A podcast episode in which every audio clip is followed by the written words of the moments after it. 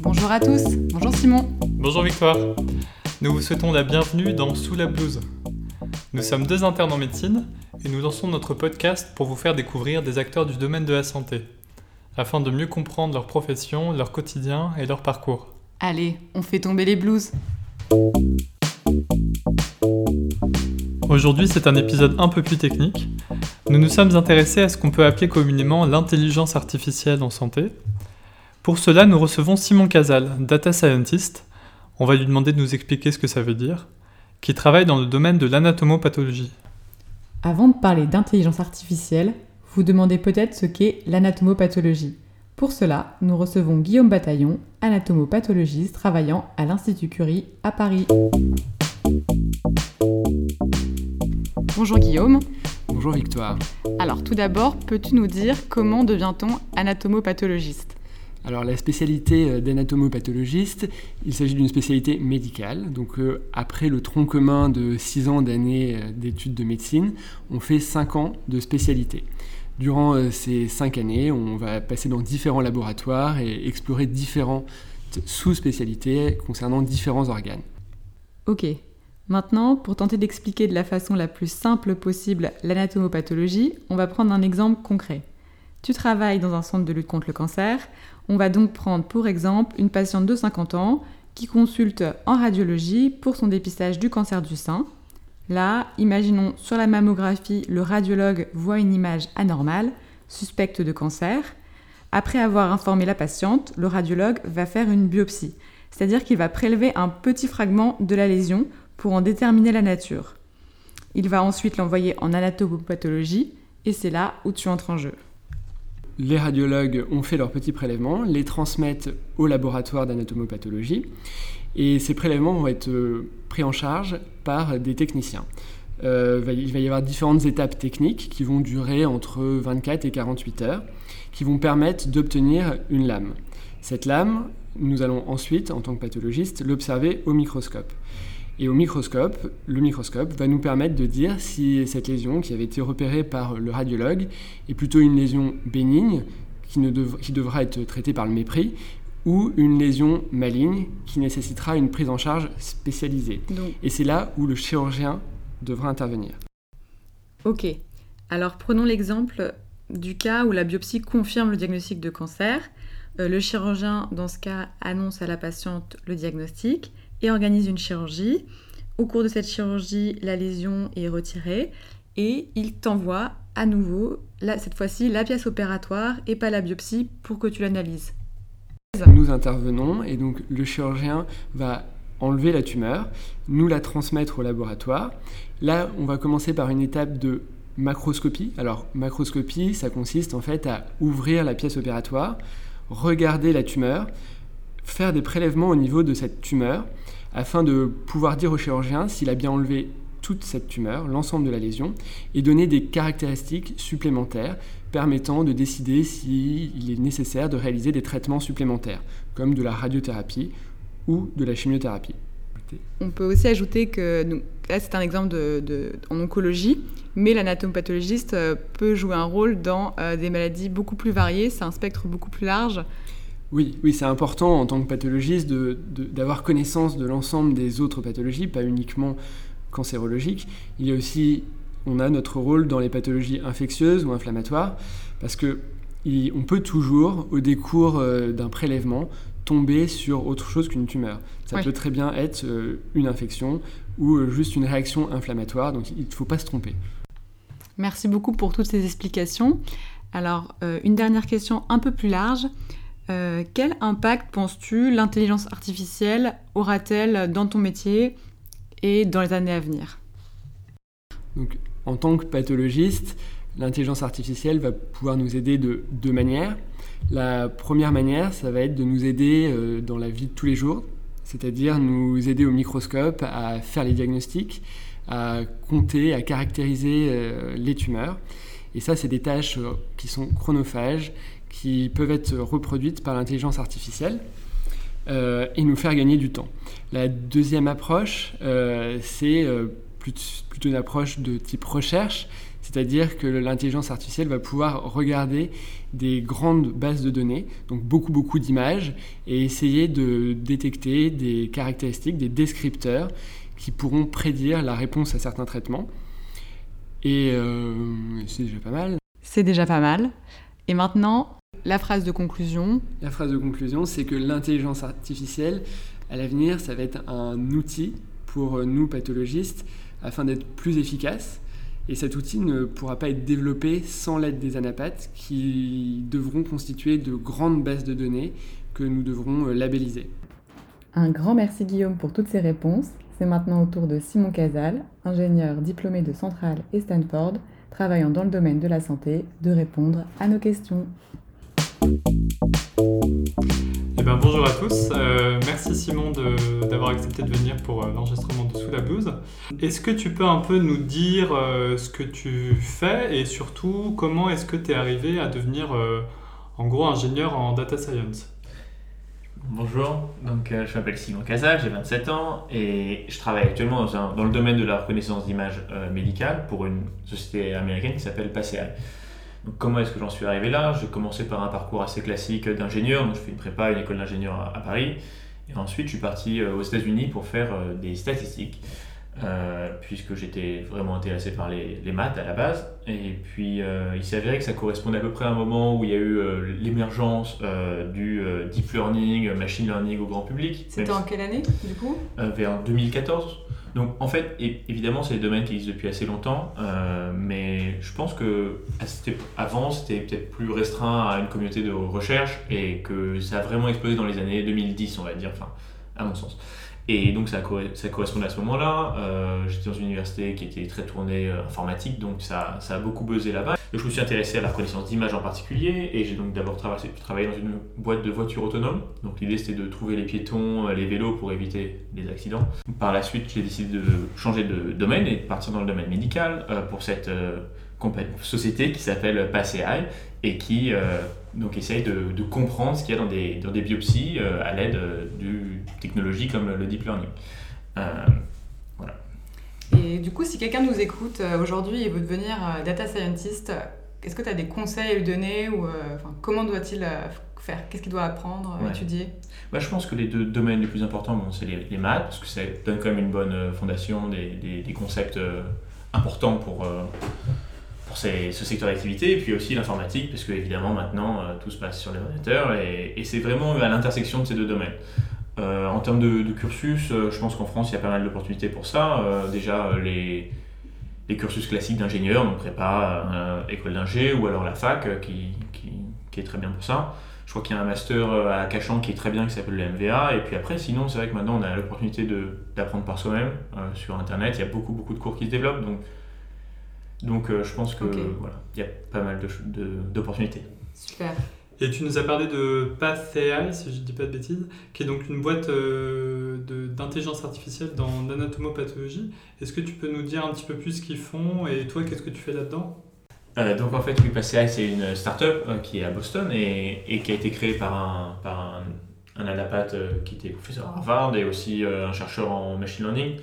Et, l'idée, c'est d'utiliser bah, cette nouvelle technologie pour, euh, pour euh, faciliter le, la compréhension de ce qui se passe dans les tissus, dans les tissus humains. Parce que les, les biopsies, elles ont énormément, énormément de données et des millions de cellules. Et, c'est vrai que nous, on essaye, en utilisant cette technique, de, de, de comprendre et d'interpréter euh, ces tissus. Voilà. C'est un peu ce dont parlait Guillaume précédemment. C'est pour éviter aux anapathes des tâches trop chronophages et en Exactement. détectant euh, plus. Et aussi, j'ajouterais que ça peut être sur un peu deux niveaux, c'est-à-dire ça peut être euh, essayer de comprendre la nature des tissus, donc que ce soit euh, du cancer, euh, du stroma, euh, du stroma, hein, Ouais. ça Ouais, ouais, du stroma euh, ou de la nécrose, ou euh, ça peut être au niveau un peu plus cellulaire, donc euh, trouver des macrophages, des lymphocytes, euh, des euh, cellules de plasma, Le etc. type de cellule, quoi. Voilà, donc ça peut être un, voilà, c'est- qui sont des tâches assez différentes en général, parce que dans du tissu normal, il peut y avoir différents types de cellules. Donc voilà, il y a, il y a ces deux types de modèles principalement. Voilà. Super. En plus, là, tu parles dans les termes un peu techniques, mais du coup, si les gens euh, qui sont pas médecine ne comprennent pas, c'est euh, juste la différence un peu, essayer de différencier le bénin du malin, ce qui est l'objectif euh, de la napath. Du cancer, pas cancer. Mhm. Cancer, pas cancer, exactement. Euh, dans les magazines, on parle souvent d'intelligence artificielle, mais avec plein de termes, machine learning, deep learning, et tout est parfois un peu, on a l'impression, mélangé. Est-ce que tu peux essayer de nous aider à distinguer tout ça, enfin, de nous refaire un petit récapitulatif de tous ces termes? Qu'on en- dont on entend souvent parler Bon, je peux essayer, c'est une tâche assez difficile. C'est un que, challenge. euh, même en travaillant dans le domaine, je trouve que les, les termes, même dans notre domaine, les termes sont souvent un peu utilisés euh, de façon euh, interchangeable. Euh, ma compréhension globale du, du, du- du truc, c'est que l'intelligence artificielle, c'est un domaine très vaste, assez général, qui se concentre sur l'idée de, de créer une machine qui fonctionne et réagit comme un humain. Donc c'est, ça peut être, il y a plein de, sous-domaines, euh, qui peuvent être la robotique, qui peuvent, qui peuvent être aussi le machine learning. Le machine learning, lui, c'est une sous-partie de l'intelligence artificielle euh, qui consiste à, à- développer un système qui, qui- qui apprend à partir euh, de l'expérience euh, et non pas de paramètres qui sont définis par l'utilisateur. Ce qui se passe, c'est que si par exemple on essaie de créer un système qui veut reconnaître un chat ou un chien dans une image, euh, dans le cas du machine learning, on va lui donner des milliers d'images de chats et de chiens en lui disant voilà, ça c'est un chat, ça c'est un chat, etc.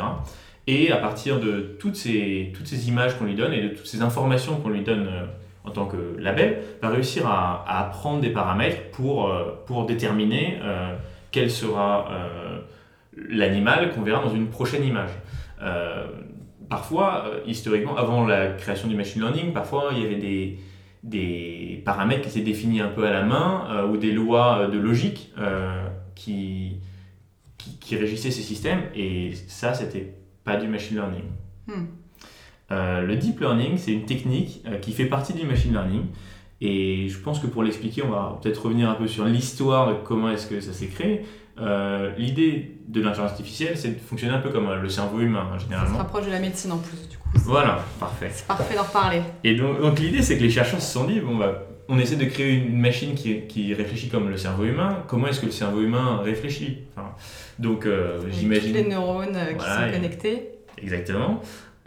Et, et donc, ils ont essayé de créer un système de réseau de neurones artificiels qui donnerait des inf- qui communiqueraient entre eux et qui permettraient d'analyser les, les, informations pour, euh, à partir d'un input, lui donner un, output. Donc, s'il prend une image, trouver euh, qu'est-ce qu'il y a dans l'image, par exemple, ou euh, prendre un son, identifier le son, etc. Et on s'est rendu compte que euh, en analysant par par, avec des différentes couches qui se superposent, qui se, qui se suivent de façon séquentielle. Et en travaillant de cette façon, on arrivait à obtenir des assez bons résultats. Et aussi, on s'est rendu compte que plus il y avait de couches, mieux ça marchait. C'est-à-dire que les premières couches travaillent très localement, puis au fur et à mesure, on essaie de voir un peu la, la grande, l'image euh, de façon plus générale. En rajoutant de plus en plus de couches, on s'est rendu compte que ça marchait. Et donc, c'est vrai qu'il y a cette idée un petit peu que plus le network, donc le réseau était deep, c'est-à-dire plus il y avait de couches, mieux ça marchait. Et euh, donc, ça s'est appelé le deep learning. Je pense que maintenant, la notion de nombre de couches est plus tellement importante pour parler de deep learning, c'est plus cette architecture de réseau de neurones qui, euh, par couche qui euh, est appelée le deep learning. Et c'est une technique parmi d'autres dans le machine learning. C'est-à-dire dans le machine learning, il y a plein d'autres façons de, de répondre à un problème posé. Euh, et celui-là est particulièrement efficace pour la reconnaissance d'images. Mais il y a plein d'autres problèmes dans le machine learning. Il y a, euh, par exemple, tout ce qui est lié au texte, donc résumer ou traduire un texte. Ça peut être aussi faire des questions-réponses, donc répondre à des questions, ou alors trouver la question à une réponse, hein, comme Mm. dans le jeu euh, Jeopardy, si vous connaissez. Et du coup, si je comprends bien, le deep learning s'inclut dans le machine learning, qui Alors- est elle-même une espèce de forme d'intelligence artificielle. Alors, à mon sens, oui, le machine learning, c'est une- c'est un sous-domaine de la- l'intelligence artificielle. Ouais. Le deep learning, c'est vraiment une technique. Ok, ben merci pour euh, ces clarifications. Euh, on voulait te demander aussi un petit peu, on, voit qu'avec euh, PassAI, tu, tu travailles un peu avec les, médecins anatomopathologistes. Euh, euh, comment t'interagis avec eux? Comment toi tu leur apportes ton aide? Et qu'est-ce que toi ils t'apportent? Et voilà pour, pour le, fonctionnement de, de, de, la société.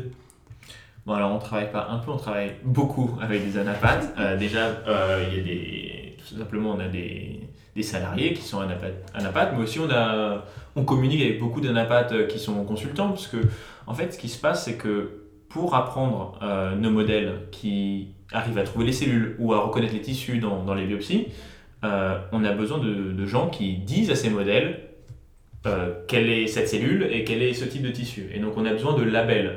La machine, elle ne peut pas apprendre toute seule. Donc c'est comme quand on apprend quelque chose à un enfant, qu'on veut lui apprendre ce que c'est qu'un chat ou un chien, on doit lui montrer des chats et des chiens à la base, en- sinon il ne peut pas l'apprendre tout seul. Donc ce qui se passe, c'est qu'on utilise ces anapathes pour euh, labelliser nos, images, nos lames. Euh, euh, et donc ça, ce qui se passe, c'est que sur un projet, peut-être qu'on va avoir besoin de plusieurs milliers d'annotations de cellules ou de certaines régions de tissus. Et donc on, on leur demande de participer à, à l'annotation. Donc, euh, D'aller regarder les images, d'identifier euh, telle partie de l'image, euh, à quoi ça correspond, et vous, vous gardez l'information. Exactement. Donc là, on va recevoir ça, puis on va construire un modèle basé là-dessus. Euh, et puis le modèle, malheureusement, comme toujours, parfois, c'est comme quand on apprend à l'école, on apprend et puis parfois on se trompe. Donc on montre les modèles, on montre les résultats sur des nouveaux, sur des nouvelles images, et puis euh, l'anapathe va revenir et nous dire là, franchement, c'est pas mal, mais euh, tu confonds un peu les macrophages et les lymphocytes ou quoi que ce soit. Et donc, euh, nous, on se dit, tiens, on a besoin de plus d'annotations, parce que clairement, il nous manque des informations sur, ce, sur ce, ces, ces cellules spécifiquement. cellules, ou- voilà. Et euh, donc, on a euh, ce, un peu ce travail. euh, Vous retournez voir les aller-retour finalement. Voilà. Ouais. Donc on travaille ouais. régulièrement avec eux, il y a différents euh, checks euh, pour être sûr que notre modèle marche bien et, et moi en tant qu'ingénieur, je ne saurais pas dire si mon modèle est bon. Alors bon, après quelques mois sur un projet, je commence quand même à un peu, peu saisir. Mais euh, c'est vrai que voilà, évidemment, on a besoin de spécialistes qui... euh, peuvent tout ça. Exactement, exactement. Donc C'est de euh, l'apprentissage supervisé avec l'aide des anapathes. voilà. Et du coup, euh, est-ce que tu peux nous dire un peu plus quel est l'avantage, enfin la plus-value d'une application enfin, de l'intelligence artificielle dans l'anatomopathologie Parce que c'est un domaine qui n'est pas très connu, mais euh, pourquoi en fait ce type d'outil euh, va aider euh, la médecine de demain, surtout en anapathe? Alors, c'est une bonne question. Euh, je pense que l'intelligence artificielle, elle peut aider dans beaucoup de domaines en général, mais je pense qu'elle est particulièrement bien adaptée à ce, ce domaine en particulier, parce que, en fait, les images d'un- d'anapathe, elles sont euh, gigantesques. Euh, quand on voit une image euh, au cinéma euh, d'une Ouais. vidéo classique, on a à peu près 1000 pixels par 1000, 1000 pixels, à peu près. Dans le cadre de la- euh, on peut avoir des images gigantesques qui seront euh, 200 000 pixels par 200 000 pixels. Oui. Donc c'est des millions de fois, enfin c'est vraiment des centaines de milliers de fois plus grand qu'une image classique. Et on a des cellules qui sont euh, relativement petites. Donc euh, on, prend euh, une, lame dans la biopsie, ce qui est extrait, le tissu qui est extrait, il, est certes assez petit, mais comme on zoome énormément, on se retrouve avec des millions et des millions de cellules dans une, dans une lame. Donc voilà, donc ces, images sont gigantesques, il y a énormément de cellules.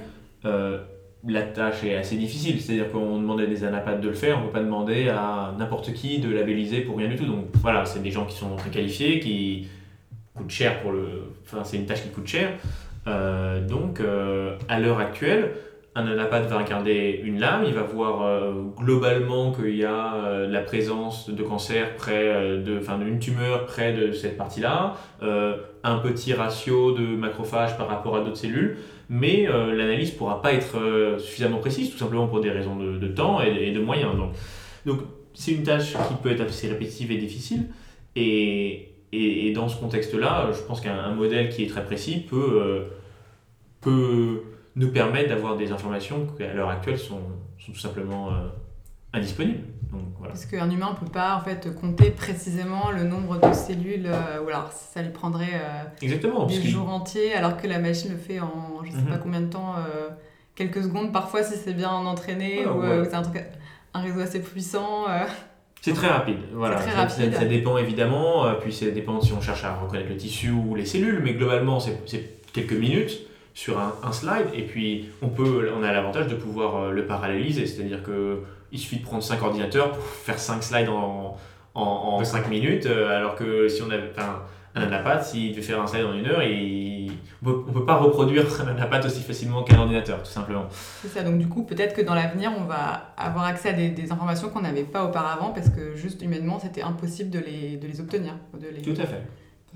Tout à fait. Donc, on a parlé de la partie un peu diagnostique, euh, qui consiste à dire peut-être si un patient a le cancer ou non, ces choses-là. Mais il y a aussi un, un autre aspect qui est l'efficacité d'un traitement. L'idée principale, c'est qu'en fait, euh, si on a 1000 euh, patients qui ont suivi différents types de traitements et dont on fait l'analyse et on se rend compte que telle valeur d'une feature a permis un taux de succès du traitement euh, plus élevé euh, quand il s'agit du traitement A ou du traitement B, ça peut aider à, comprendre euh, tout simplement comment soigner un patient. Donc il y a l'aspect diagnostique, mais il y a aussi l'aspect traitement qui, je pense, est vraiment novateur et, qui... Donc du pronostic, de la réponse au traitement, qui pourrait aider au moment où on fait le diagnostic pour, pour déterminer le meilleur traitement pour le patient. Quoi. Si on arrive à corréler ces features avec un, un, taux de succès ou un, meilleur traitement, ça peut être vraiment utile. Euh, D'accord. Plus encore que le diagnostic, à mon sens. Euh, bah, merci pour euh, ces explications. Et est-ce que tu peux nous parler un peu plus généralement dans l'avenir de la médecine, de la santé, des applications qu'auront l'intelligence artificielle?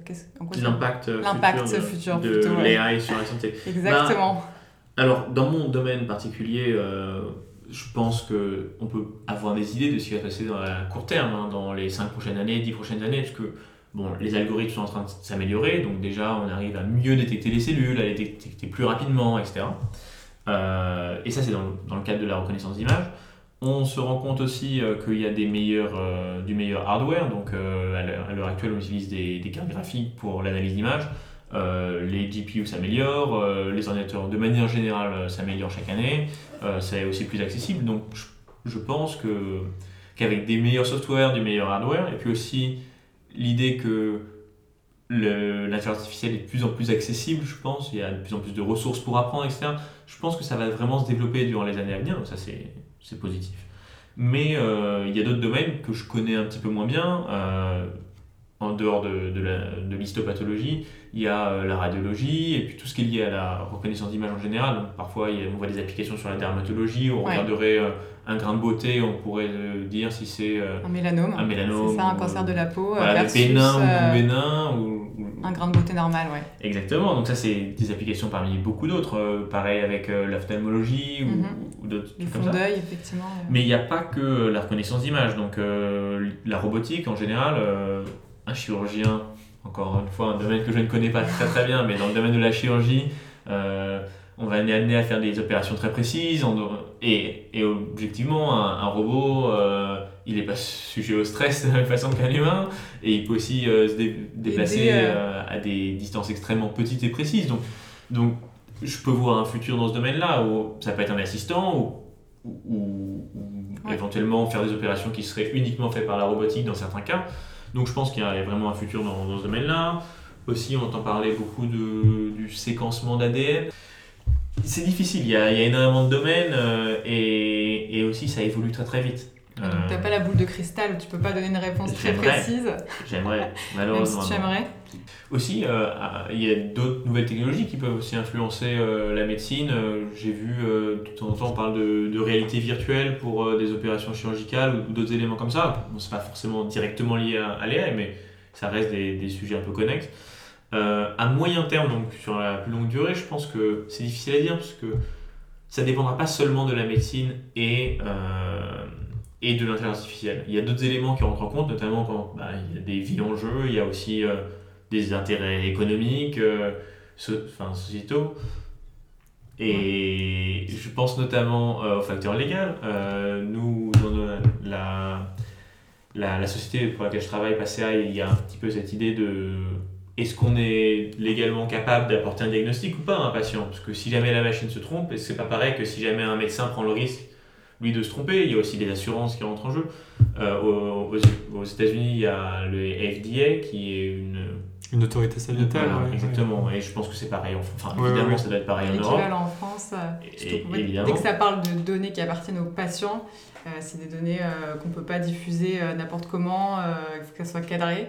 Et oui, du coup, c'est pas de l'open source comme on pourrait trouver pour la reconnaissance d'images plus, euh, Mhm. plus commune. Ça- Mhm. Donc oui, donc le- le- le- l'aspect légal euh, qui influence euh, enfin, le développement des nouvelles technologies, hein, comme toujours, mais c'est pareil pour d'autres applications de l'intelligence artificielle, comme pour les voitures autonomes. On va pas mettre une voiture sans conducteur euh, sur la route, sur l'autoroute, sans, sans un cadre légal. Donc dans tous les cas, c'est assez... ça va être régulé, et donc c'est vrai que ça va avoir un impact sur, sur l'évolution de, de l'intelligence artificielle dans le domaine de la santé. Et il y a d'autres choses aussi, comme euh, l'évolution des outils médicaux, euh, si jamais euh, les IRM évoluent euh, d'une certaine façon. Pareil, l'analyse d'ADN, est-ce que va y avoir des... Enfin, je sais pas à quel point c'est facile à l'heure actuelle, mais je pense qu'il y a beaucoup de recherches qui est faite pour que l'ADN, le séquencement d'ADN soit plus facile. Et donc, si jamais ça devient quelque chose de, de très simple, on aura beaucoup de données. Oui, on a beaucoup d'ADN et on a du mal à analyser. On a déjà des séquençages très rapides, mais on a effectivement euh, énormément de données et des difficultés d'analyse. ouais. Il y a beaucoup, beaucoup de, de challenges que, Mm. que, ça, que ça soulève et c'est intéressant de- d'y réfléchir. Euh, Surtout que personne n'a la solution. Plus, il nous faudrait plus que 30 minutes et on ne saura pas qui a, qui a raison. Exactement. Seul l'avenir nous le dira. Et on, on voulait aussi un peu te demander, je pense que tu en parles un peu à des médecins qui sont autour de toi, et quelle réaction tu as en général? Est-ce que les gens sont euh, enthousiastes? Est-ce qu'il y a des craintes euh, vis-à-vis de l'intelligence artificielle en, en santé? C'est quoi ce que tu sens un petit peu quand on parle? Bon, je pense que déjà il y a une crainte autour de l'intelligence artificielle dans tous les domaines, euh, Ouais. surtout avec euh, santé, ouais. voilà, ce que les médias aussi en, en montrent. euh, Véhicule, ouais, c'est vrai, les grands, les grands titres. euh, Exactement. Puis Oh. aussi, euh, à chaque fois qu'on voit, euh, qu'on parle de l'intelligence artificielle, euh, on voit souvent euh, des robots en première page qui font peur. Donc, c'est vrai qu'il y a, il y a une crainte qui est générale, et c'est vrai que j'ai aussi rencontré des médecins qui, bon, voilà, étaient euh, intrigués au moins. Euh, déjà, je pense que les métiers de la santé, ils sont assez nombreux et enfin, divers et variés, euh, et que euh, le psychiatre ou le chirurgien, ou en passant par le radiologue, ont des tâches très très différentes. Donc, ce que les nouvelles technologies vont pouvoir leur apporter va être aussi très différent. Et je pense que, voilà, bah, éventuellement, les robots vont peut-être aider les, les, chirurgiens, l'analyse d'image va sans doute aider les radiologues, ça me paraît logique. Euh, Est-ce qu'ils vont les aider? On ne sait, pas- on sait pas tellement. À l'heure actuelle, on a clairement besoin de gens qui aident ces modèles à se développer. Euh, mais, euh, mais voilà, je pense que l'intelligence artificielle, ça va être au même titre que la révolution industrielle, ça va être une révolution dans tous les secteurs de la société, et que c'est difficile à prédire.